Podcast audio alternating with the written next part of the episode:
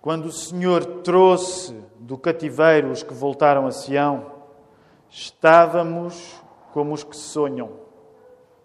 Então a nossa boca se encheu de riso, a nossa língua de cânticos. Então se dizia entre as nações: Grandes coisas fez o Senhor a estes. Grandes coisas fez o Senhor por nós e por isso estamos alegres. Faz-nos regressar outra vez do cativeiro, Senhor, como as correntes no sul. Os que semeiam em lágrimas cegarão com alegria. Aquele que leva a preciosa semente, andando e chorando, voltará sem dúvida, com alegria, trazendo consigo os seus molhos. Ainda antes de voltarmos aos nossos lugares, podemos, quero convidar todos a podermos uh, olhar à nossa volta, saudar-nos uns aos outros da maneira que é possível nesta, nesta época. É bom estarmos juntos, podemos voltar a ficar sentados. A mensagem que vos quero pregar nesta manhã chama-se Transformar Lágrimas em Alegria. Transformar lágrimas em alegria.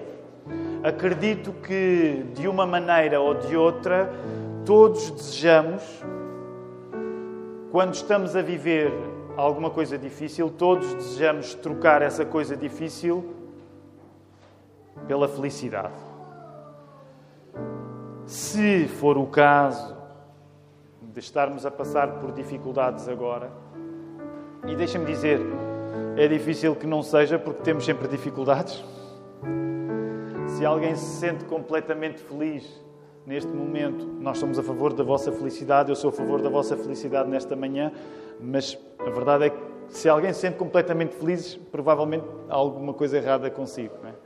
Porque compreender a realidade é compreender que há dificuldades e que há sofrimento.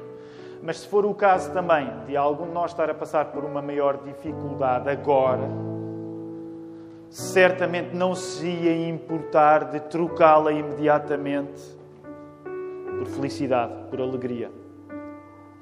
E nós temos a Bíblia aberta diante de nós, como todos os domingos. E a verdade é que, em relação a este assunto, a Bíblia inspira-nos a não enquadrarmos a questão em termos de troca, mas em, em termos de transformação. Ou seja, quando nós lemos a palavra de Deus, a palavra de Deus inspira-nos nos momentos de dificuldade, não tanto em nós termos a esperança que rapidamente podemos trocar a dificuldade pela felicidade, mas a palavra de Deus inspira-nos a que nós tenhamos a esperança de que o sofrimento que podemos estar a viver, em vez de ser imediatamente trocado, ele pode ser transformado em alegria. Jesus que celebramos todos os domingos, como cristãos queremos celebrar todos os dias, e que estamos a celebrar eh, de uma maneira específica porque estamos na caminhada para o Natal, o Advento.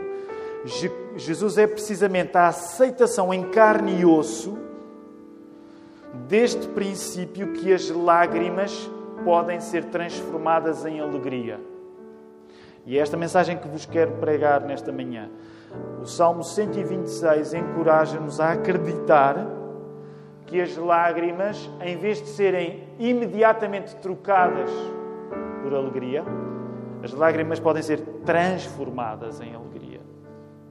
E Jesus é a garantia que isto é possível. E é por isso que nesta hora nós vamos orar para que essa seja a nossa convicção também. Deus Pai, nós desde já confessamos, não podemos fingir, diante de ti não adianta fingir. Ó oh, Senhor, e nós não queremos fingir que somos melhores do que somos. Isso é o trabalho do diabo na nossa vida, não é o teu trabalho. Não queremos fingir nesta hora e queremos reconhecer que é difícil vivermos coisas difíceis, nós não gostamos de sofrer. E quando estamos a sofrer, Senhor, nós estamos imediatamente disponíveis para que tu troques o nosso sofrimento por felicidade. E acreditamos até que não há mal nisso, em querer trocar as coisas más por coisas boas. mas reconhecemos que acabamos por cair e pecar e não confiar em Ti, no modo como Tu queres transformar as coisas más em coisas boas na nossa vida, Senhor. Por isso nós queremos pedir, Senhor, tens de ter paciência conosco e dar-nos dar mais fé, Senhor. Nós precisamos mais fé nesta manhã para sermos alimentados por esta palavra. Senhor, conduz-me para pregá-la com fidelidade, para que Jesus seja a absoluta convicção de que tu podes tornar as nossas lágrimas em alegria, Senhor. Ó oh, Senhor, nós somos hoje uma comunidade de gente com experiências diferentes. Vimos para este lugar com pontos de partida diferentes e só o Teu Espírito pode fazer uma obra de nos alimentar na nossa diferença. E é isso que eu te quero pedir nesta hora, em nome do nosso Senhor que amamos, o nosso querido Senhor Jesus. Amém. Voltem, por favor, a colocar os vossos olhos no texto bíblico, logo no verso 1 do Salmo 126. Fala-se aqui de regressar a Sião. Sião é outro nome para Jerusalém. Este regresso a Jerusalém podia ser um facto consumado no texto, como um facto ansiado, desejado tendo em conta o hebraico original, é, que era uma língua muito diferente do nosso português, e sobretudo no que diz respeito a declinar os verbos eh, nos tempos. Os estudiosos deste texto sugerem que este salmo poderia terá sido escrito nas imediações do regresso dos israelitas do cativeiro da Babilónia, provavelmente depois, mas são coisas que são discutidas. E o que está em causa quando nós lemos este salmo não é tanto o tempo determinado em que estas coisas aconteceram, mas como o regresso, o desejo pelo regresso, nos deve orientar nesta manhã. E uma coisa eu diria que é segura para nós aprendermos a partir do Salmo 126, nesta manhã, tendo em conta a nossa tendência em Portugal de sermos um povo muito virado para o passado. Concordariam comigo, sei que é uma generalização, mas concordariam comigo que a cultura portuguesa é... tem muito espaço para o passado. Sempre que se conversa acerca disto, é fácil lembrar aquela ideia Costumamos dizer que temos uma palavra, saudade, que muitas outras línguas não têm. E, portanto, concordariam, ah, não estou a ser injusto quando digo que os portugueses são muito voltados para o passado. E uma das coisas interessantes com o Salmo 126 aberto para nós esta manhã é compreendermos que o desejo de Deus para nós não é tanto que nós ansiemos pelos bons velhos tempos. Ah, naquela altura que Deus fez aquilo por nós. O segredo não é olhar para os bons velhos tempos e desejá-los, mas olhar para aquilo que é o futuro de Deus na nossa vida. Eu não sei qual é o vosso grau de nostalgia, eu tenho uma certa tendência para a nostalgia. Facilmente estou a lembrar hoje o que me aconteceu há um ano. Aliás, facilmente estou sempre a pensar há um ano, às vezes nem há um ano, há uma semana, e há uma semana. E então, e, e há um ano estava a lembrar o que tinha acontecido no ano anterior, e, e de certa maneira, e às vezes até sinto que isso já acontece nos, nos, nos pobres dos nossos filhos, eh, que também há uns deles que já são especialmente nostálgicos. Uh, e, e quando leio estas coisas, quero reconhecer diante de vocês, é difícil olhar para o futuro quando tantos de nós sentem tanto prazer em olhar para o passado.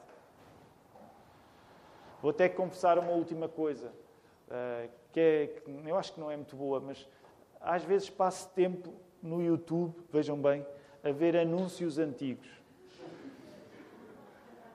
e a ser feliz. Ah, as bombocas. Como é que é? O comboio, no, no, no o palhaço no comboio a caminho. Do, ah, não é do teu tempo. Ah, Alguns de vocês lembram-se, é? E a imaginar, ah, o mundo era tão melhor em 1983 ou 84. Um, e é muito difícil para muitos de nós não, não olharmos para trás, olharmos para a frente mas é olhar para a frente que este texto nos está a querer chamar. Independentemente do contexto hebraico original, a tradição cristã sempre considerou o Salmo 126 como uma canção ajustadíssima para a igreja. Eu gostava de vos convidar a poderem folhear para a frente e para trás se estão com dispositivos digitais, tentem fazê-lo também. Mas vejam os salmos que acompanham, que estão antes e depois do Salmo 126. Eles tendem a ser mais breves e, na prática, eles são uma coleção de hinos que era usada, essa coleção era usada para quando os judeus iam em peregrinação a Jerusalém. Por isso são muitas vezes chamados os cânticos ou os salmos dos degraus, porque eram, eram, era, era a banda sonora da subida para Jerusalém. Este Salmo 126, para termos ideia de como é que ele funcionava para os judeus, por exemplo, no tempo de Jesus, era, por um lado, era um lamento, porque aqui já, já vamos ver nos diferentes elementos que existem no, no Salmo, um, um lamento nacional era uma, é, é, era uma espécie de canção folclórica. Aliás, no caso de Portugal, podemos dizer é, era um tipo de fado, de canção nacional, que evocava, ao evocar o passado, evocava uma esperança futura, já vamos ver isso, mas servia também como uma oração. Portanto, para nós tentarmos hum, enquadrar o papel de um salmo destes na história do tempo de Jesus, talvez fosse interessante nós pensarmos num fado eh, que pudesse ser orado. A coisa interessante é que alguns dos fados, eu não sei se gostam de fado, eu gosto de fado, alguns dos fados que nós temos, muitas vezes são, eh, são, estão perto da fórmula da oração também. E o Salmo 126 passava um pouco por aqui, por estes elementos de canção, oração, folclore. Logo, quando se cantava esta canção, que o Salmo 126 é,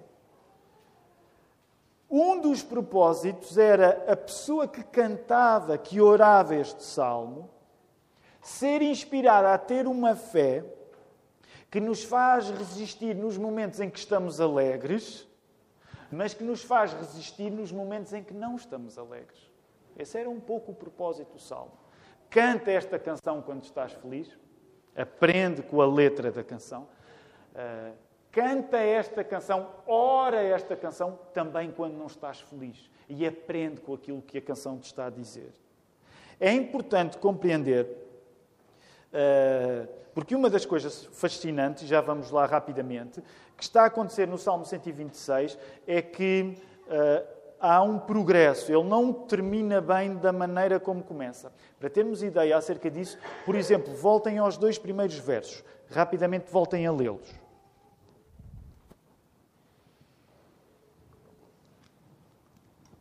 Um dos elementos que encontramos é a questão dos sonhos. E rapidamente, para fazer um contexto rápido na questão dos sonhos, para um judeu que cantava este salmo, que orava este salmo, o sonho não era tanto a realidade a fazer uma pausa, a fazer um intervalo. Porque, sabem, eh, receio que muitas vezes é isso, é essa a maneira como nós olhamos para um sonho hoje. Um sonho é aquele momento em que a realidade não manda. E como a realidade não manda, tudo pode acontecer.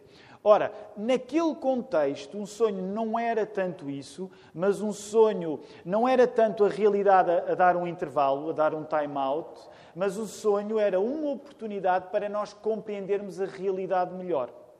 E nós até devemos estar com esta lição mais bem estudada, porque, como passamos há alguns meses de volta da sabedoria de Salomão e lemos o texto em que Deus visita Salomão em sonhos, lembram-se que uma, uma das coisas que aprendemos é que Salomão, a dormir, quando é visitado por Deus, tem o dom de compreender a realidade melhor do que as pessoas que estão acordadas. Não é? Esse paradoxo é interessante.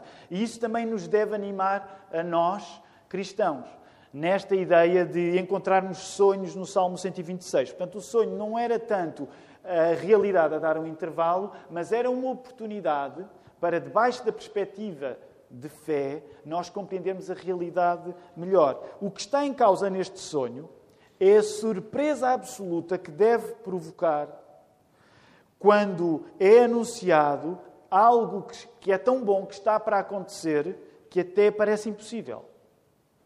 Reparem nos três primeiros versos como não há travões para as palavras usadas em relação a sentimentos positivos. Reparem, como quem sonha, boca cheia de riso, grandes coisas, estamos alegres. A primeira metade do Salmo 126 fala-nos de um sonho que abre uma brecha no presente para, ao mostrar-nos o futuro, saber como podemos confiar em Deus e manter a esperança quando as circunstâncias são difíceis. Aliás, não é a primeira metade, nesse sentido, é todo o salmo. O que está em causa é um sonho que, no teu presente, colocando-nos nós no, no lugar da ação do salmo, o que está em causa é um sonho que abre uma brecha no teu presente e te mostra algo acerca do futuro que Deus vai fazer. E tu, ao saberes algo acerca do futuro,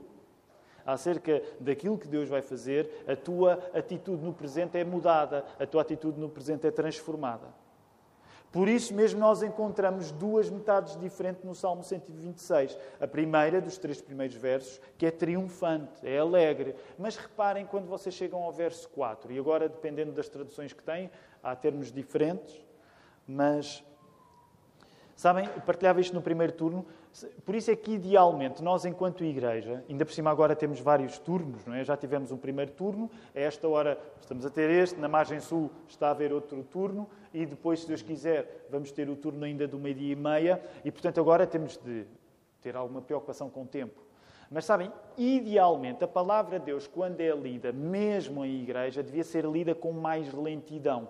Aquilo que muitas vezes é chamado, nós devemos ter uma leitura mais orante da palavra. O que é que é uma leitura orante? É uma leitura que nos dá tempo para ouvir e orar e responder. Por isso mesmo, quando nós lemos mais devagar, nós temos tempo para absorver melhor aquilo que está a ser lido e temos mais sensibilidade para as mudanças no texto. E reparem, o texto começa com tantas expressões exuberantes, mas quando chega ali ao verso 4, faz-nos regressar outra vez do cativeiro, Senhor, como as correntes no sul ou do Negev. Os que semeiam em lágrimas cegarão com alegria. Aquele que leva a preciosa semente andando e chorando voltará sem dúvida com alegria, trazendo consigo os seus molhos. Há uma mudança de tom. De repente, a alegria exuberante dos três primeiros versos está a tornar-se um consolo para alguém que precisa de semear a sofrer. Por isso mesmo, nós topamos que a alegria com que o Salmo 126 começou não é a alegria do seu fim. A alegria tem um percurso neste salmo. Começa-se com uma alegria irrefriável, mas no final essa alegria não existe sem dar espaço ao sofrimento. Por isso mesmo, os termos da segunda metade começam a mudar. Lágrimas, sair chorando, mas é preciso dar atenção a estas lágrimas, porque isto não é só tristeza, pelo contrário. As lágrimas não estão separadas da alegria, mas precisamente, como nos diz o texto no verso 5, as lágrimas semeiam a alegria. E há quem encontre nestas lágrimas um eco das lágrimas que foram vertidas no processo dos israelitas regressarem do cativeiro da Babilónia lá em Jerusalém, quando os muros são reconstruídos, quando o templo é reconstruído, nós encontramos, encontramos textos assim, por exemplo, em Esdras 3.12. Aqui há uns anos nós estudámos, e todos estes sermões podem ser encontrados na, na, na, conta de YouTube da nossa igreja e no site, na igrejadalapa.pt, e uma série sobre Esdras e Neemias. E alguns de nós recordam-se, quando estudámos esse texto, que o que acontecia nos momentos em que, por exemplo, o templo estava a ser, quando o templo era reconstruído e reinaugurado, havia uma grande mistura de emoções, porque uns eh, choravam de alegria, mas havia também quem chorasse lembrando-se que o templo primeiro era maior. E, e uma coisa interessante é que no meio de uma coisa fantástica que Deus estava a fazer, havia espaço para alegria e tristeza fazerem parte do mesmo momento. O que está em causa aqui no Salmo 126, como já partilhei convosco logo na introdução, não é tanto uma troca imediata das lágrimas pela alegria, mas a transformação das lágrimas na alegria. E sabem, é por isso que nós precisamos ter fé e esperança.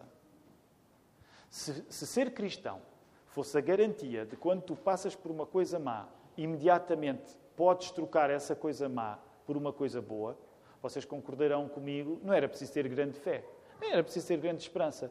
Nós saberíamos que se passássemos por uma coisa má, no imediato essa coisa má poderia ser convertida numa coisa boa. Mas ser cristão exige-nos ter fé, exige-nos ter esperança. Porque nós não temos garantido que quando passamos por uma coisa má, ela pode ser imediatamente trocada por uma coisa boa.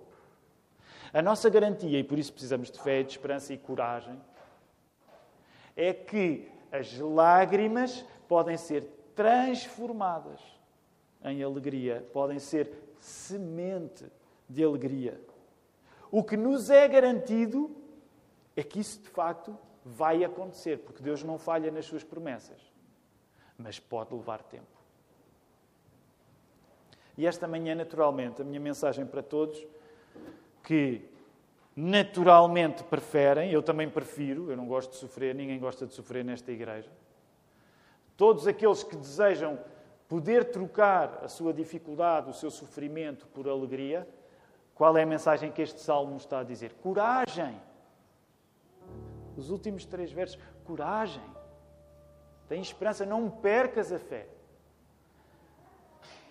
Este processo de transformação e não troca imediata, não é só uma ideia para nos acompanhar a longo prazo.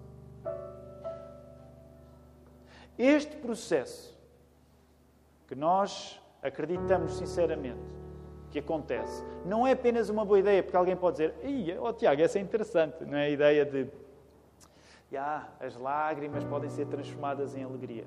Gosto dessa ideia, não sei se acredito nela, mas é uma ideia interessante, é uma ideia animadora. Mas o que eu te quero dizer é que não é apenas uma ideia. Porquê que não é apenas uma ideia? Porque é uma pessoa. Jesus, que celebramos agora na caminhada para o Natal, foi a aceitação em carne e osso deste princípio que as lágrimas podem semear alegria. Importa que tu saibas que esta transformação de lágrimas em alegria encarnou na vida, na morte, na ressurreição do nosso Senhor Jesus. E está garantida porque não foi uma ideia apenas.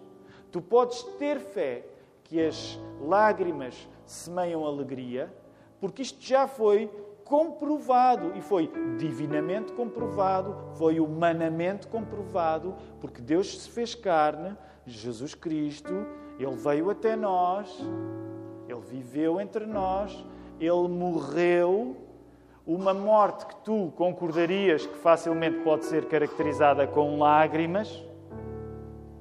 Mas essa morte foi tornada em ressurreição como uma garantia que os nossos sofrimentos podem dar lugar a vitórias, a alegrias. Por muito que nós esforcemos, se nós contarmos apenas connosco próprios, nós não conseguimos tornar, transformar uh, miraculosamente coisas más em coisas boas. Sabem, uh, hoje uma das coisas que é muito atraente, sobretudo num pensamento que vem mais de, de, de, dos países orientais, é a ideia que se tu relativizares o teu sofrimento, de certa maneira tu podes tornar esse sofrimento em alegria. Mas os cristãos não acreditam em relativizar o sofrimento. para os cristãos o sofrimento é mesmo a sério. Olha, isso é uma questão de perspectiva. Não, para nós o, o, sofrimento é mesmo a sério. Se o sofrimento não fosse mesmo a sério, para nós nós não tínhamos uma cruz aqui à frente. E a cruz não é uma relativização do sofrimento. Vocês concordariam comigo? Os cristãos usam a cruz como símbolo, porque quer dizer, quando a coisa corre mal, ela corre mesmo mal. Por isso, não está diante de nós a tarefa mágica, psicológica, de relativizar o sofrimento para que, no final de contas, nós digamos: Ah, bem vistas as coisas, eu aprendi a relativizar o sofrimento ao ponto de já me consigo alegrar com ele. Não é isso que está em causa. O que está em causa é precisamente nós aceitarmos que na vida de Jesus o sofrimento não só foi real, como foi muito mais intenso ainda do que na nossa vida, e que ele venceu esse sofrimento e por isso a promessa foi cumprida. A transformação das nossas lágrimas em alegria pode não estar a acontecer já, mas ela já está garantida por Jesus. Jesus quer dizer, o nome de Jesus é Emmanuel, Deus conosco. Tudo o que nós somos chamados a fazer é confiar nesse Deus. Quero convidar-vos a poderem ficar em pé.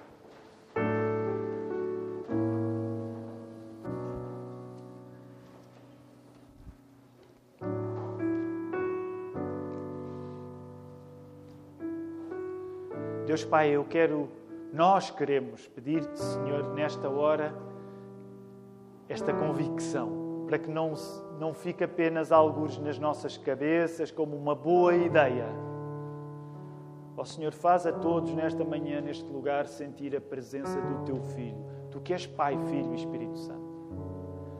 Ó Senhor, faz com que todos possam sentir nesta manhã a presença não só de um bom conceito, que é o de que lágrimas podem ser transformadas em alegria, mas a da pessoa real que Tu és. Senhor, acompanha aqueles que se sentem sozinhos nesta hora.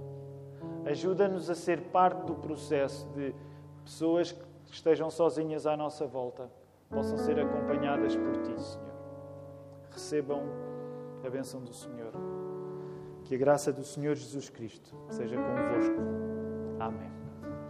Podemos ficar sentados, queridos irmãos.